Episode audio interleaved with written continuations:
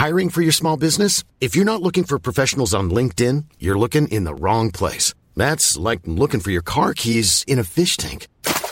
LinkedIn helps you hire professionals you can't find anywhere else, even those who aren't actively searching for a new job but might be open to the perfect role. In a given month, over 70% of LinkedIn users don't even visit other leading job sites. So start looking in the right place. With LinkedIn, you can hire professionals like a professional. Post your free job on linkedin.com slash people today.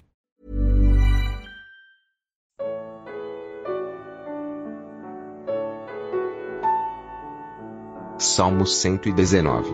Comentário de Mário Persona. Eu tinha em casa uma, umas fitas cassete, gravações dos meus filhos quando eram pequenininhos, a gente brincando, dando risada, eles cantando corinhos. Eu até mandei digitalizar para deixar em, em CD agora. E, e, é precioso aquilo. Naquele tempo não existia tanta facilidade como existe hoje de gravar vídeos, essas coisas. E é precioso quando eu escuto aquilo, porque é a voz dos meus filhos, pequenos, é uma coisa que faz lembrar muitas coisas. Mas para uma pessoa que não seja da família, aquilo ali não tem valor algum. Vai ver crianças rindo, brincando, cantando, vai achar normal, como a gente acha qualquer criança de, uh, de outros, filhos de outros, né? Acha engraçadinho tal, mas não tem muita, muita importância. Como tem para os pais, porque é a voz deles, a voz dos nossos filhos. Aqui no versículo 139, o meu zelo me consumiu, porque os meus inimigos se esqueceram da tua palavra. A tua palavra é muito pura, por isso o teu servo a ama. Apenas um que conhece a Deus vai valorizar a palavra de Deus. Deus um dia gravou, registrou a sua palavra de uma forma muito mais indelével do que qualquer fita cassete ou gravação digital. Deus gravou a sua palavra, deixou a sua palavra gravada e essa palavra é eterna, ela nunca vai, nunca vai deixar de existir. Nunca os preceitos de Deus, os, os, os oráculos de Deus se perderão. A fita dos meus filhos um dia vai ser destruída, o CD uh, ah, vai desaparecer, mas a palavra de Deus permanece para sempre. Só que a, a preciosidade dela só pode ser uh, desfrutada por aqueles que são da família de Deus. Quem é de fora da família não vê nada, não tem nenhuma emoção quando escuta a palavra de Deus, não tem nenhum apreço, nenhum carinho pelas coisas de Deus.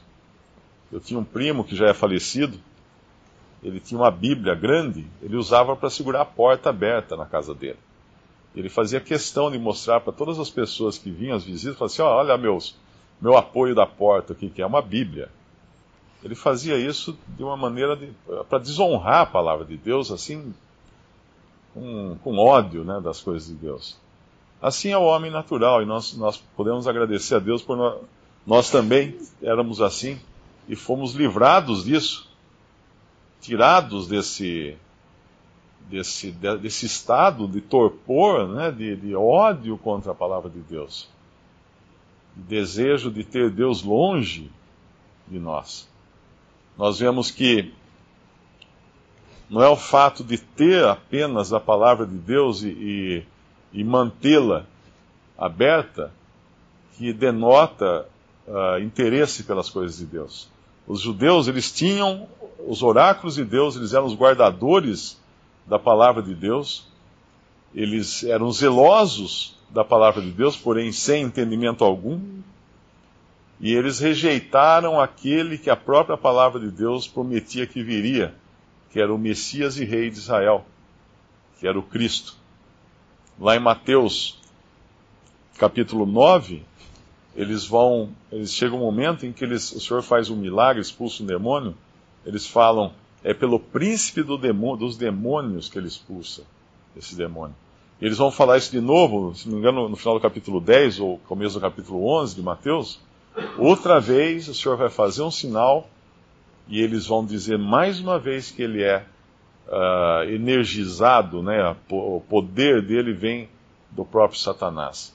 Não havia uma forma de se rejeitar de maneira mais completa o, o Messias deles do que dizer que ele vinha uh, enviado pelo inimigo de Deus, pelo, inimigo de nossas almas. Mas eles fizeram isso. Eles tinham a palavra de Deus, mas rejeitaram o autor da palavra de Deus. O versículo 143. Aperto e angústia se apoderam de mim. Não obstante, os teus mandamentos são o meu prazer. Hoje uma pessoa me chamou no Facebook falando que está passando por problemas, não disse qual era o problema, se eu tinha alguma, alguma coisa para dizer. Eu falei: olha, duas coisas: oração e leitura da palavra. Esse é o remédio para o cristão, sempre. Não vem do homem, vem sempre de Deus. E um, um, cristão verdadeiro, quando ele lê a palavra, ele tem prazer na palavra de Deus. É o que fala aqui. Os teus mandamentos são o meu prazer não são o meu próprio, não são o meu meu fardo, né? Meu, não é não é uma penitência ler a palavra de Deus. Quando quando lê a Bíblia começa a aparecer uma penitência, né? Começa a aparecer um castigo. Ah, não andou direito, tem que ler dez versículos. Aí aí já não é não é prazer. Agora, como que um crente pode ter prazer na palavra de Deus se o nosso homem natural ele não quer Deus, não quer Deus. Não tem prazer nas coisas de Deus. O homem natural não busca as coisas de Deus. Pelo contrário, ele foge de Deus. Como que nós podemos ter prazer, então, na leitura da palavra, quando nós escutamos a palavra? E eu tenho certeza que cada um aqui já teve oportunidade, de, às vezes está em algum lugar, está passando, assim, tem pessoas conversando, e de repente ouve uma pessoa falar, citar um versículo aquilo parece música, parece que um passarinho cantou ali perto. A gente, na mesma hora, já fica atento, já escuta aquilo, vem com prazer. Parece que falou uma coisa que é muito cara, muito grata ao nosso coração. Eu, eu creio que lá em Romanos 8, nós temos a resposta, versículo 12: De maneira que, irmãos, somos devedores não para viver, não a carne para viver segundo a carne, porque se viver de segundo a carne, morrereis. Se, mas se pelo Espírito, o Espírito Santo, mortificardes as obras do corpo, vivereis.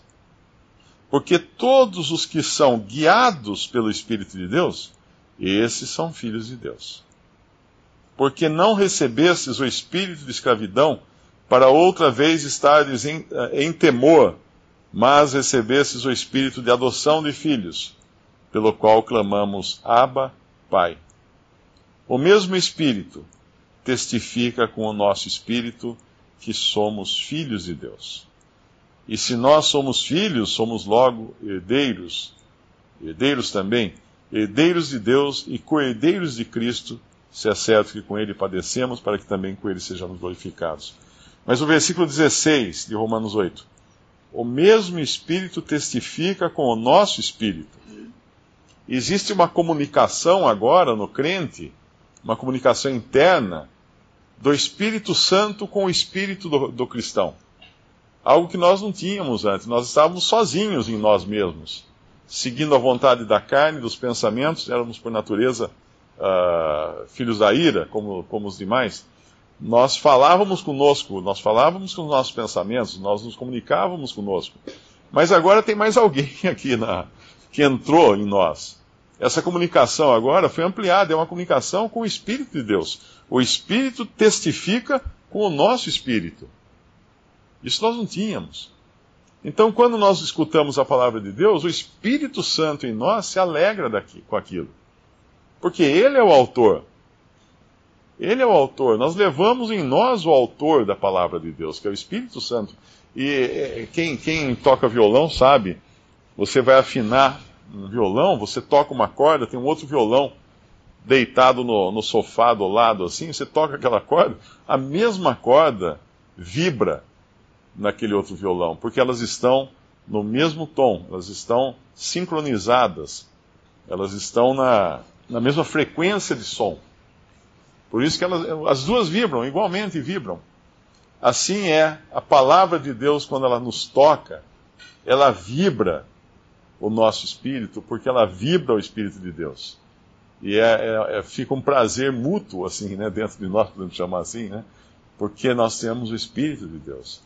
Isso que diferencia um salvo de um perdido. Nessa dispensação, os salvos têm o espírito de Deus.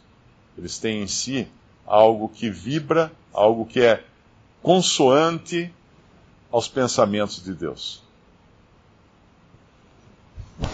É interessante que quando a gente lê esses blocos, né, eu não sei como é que chama isso, se é, são estrofes, né?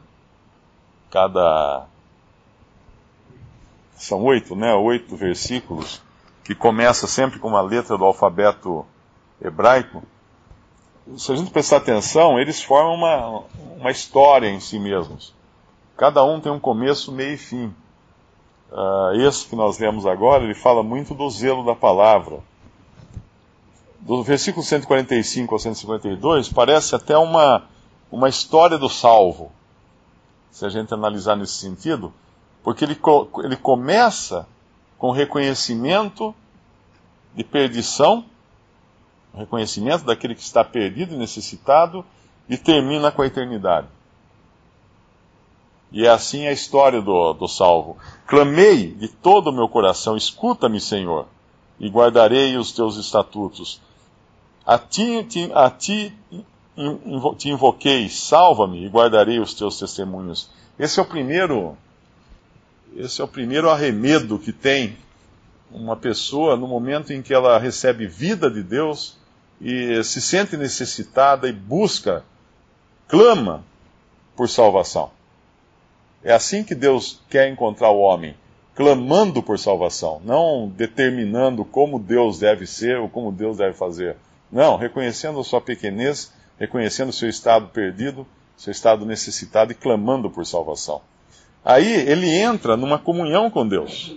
No versículo 40, 147, esse é o homem em comunhão com Deus e com a sua palavra. Ele, ele começa o dia com a palavra. Preveni a alva da manhã e clamei, esperei na tua palavra. Esse é o começo do dia, deveria ser o começo do nosso dia, a palavra de Deus. Uh, eu li um comentário de um irmão que ele fala assim que sem a Bíblia, nada de café da manhã. Né? Que deveria ser assim a nossa vida. Primeiro a palavra de Deus, primeiro comeu alimento espiritual, depois comeu alimento material. Preveni a alva e clamei, esperei na tua palavra. E aí o versículo 148 é o final do dia. Os meus olhos preveniram as, as vigílias da noite para meditar na tua palavra. Fecha o ciclo, então, do dia de quem, de quem busca a, a Deus, de quem tem comunhão com Deus. E aí ele desfruta, né, no versículo 149, da eh, benignidade de Deus. Ouve a minha voz segundo a tua benignidade. E isso nós conhecemos bem, a benignidade de Deus, depois que nós somos salvos e no versículo 140, 150, nós vemos a oposição. Aí entram os inimigos, né? aproximam-se os que seguem a malvados, afastam-se da tua lei. Essa é a inimizade que todo salvo vai encontrar nesse mundo. Ele vai, ele vai ter clamado a Deus por salvação, ele vai ter sido salvo, ele vai ter a sua comunhão particular com Deus, isso é uma coisa muito pessoal, de manhã à noite. Ele vai desfrutar da benignidade de Deus, mas ele vai perceber que os malvados, os inimigos, os malvados, se aproximam dele, querem lhe fazer mal. Porém, quem é que está perto dele? Os malvados? Não. Versículo 151. Tu estás perto, ó Senhor, e todos os teus mandamentos são a verdade. É, essa é a segurança do salvo por mais que venham os malvados, né, os inimigos, os estranhos que não, não temem a palavra, o Senhor está perto. E o 152 acerca dos teus testemunhos soube desde a antiguidade que tu os fundaste para sempre. Aqui lembra aquelas passagens que fala de. Uh, o Senhor Jesus fala assim: Eu sou o Alfa e eu sou o Ômega. Ele é o princípio, ele é o fim. Essa é a nossa segurança. Outro dia nós vimos o Evangelho de João, que começa dizendo: No princípio era o Verbo, e termina dizendo: Se tudo o que Cristo fez fosse escrito em livros, nem todo mundo caberiam os livros. Então, é um evangelho que começa na eternidade e termina na eternidade. Esse versículo começa na eternidade, né, podemos chamar assim, de antiguidade aqui, começa lá atrás e termina lá na frente que tu os fundaste para sempre. Que, que historinha maravilhosa, né? Que é a do, do que Deus faz dentro de oito versículos.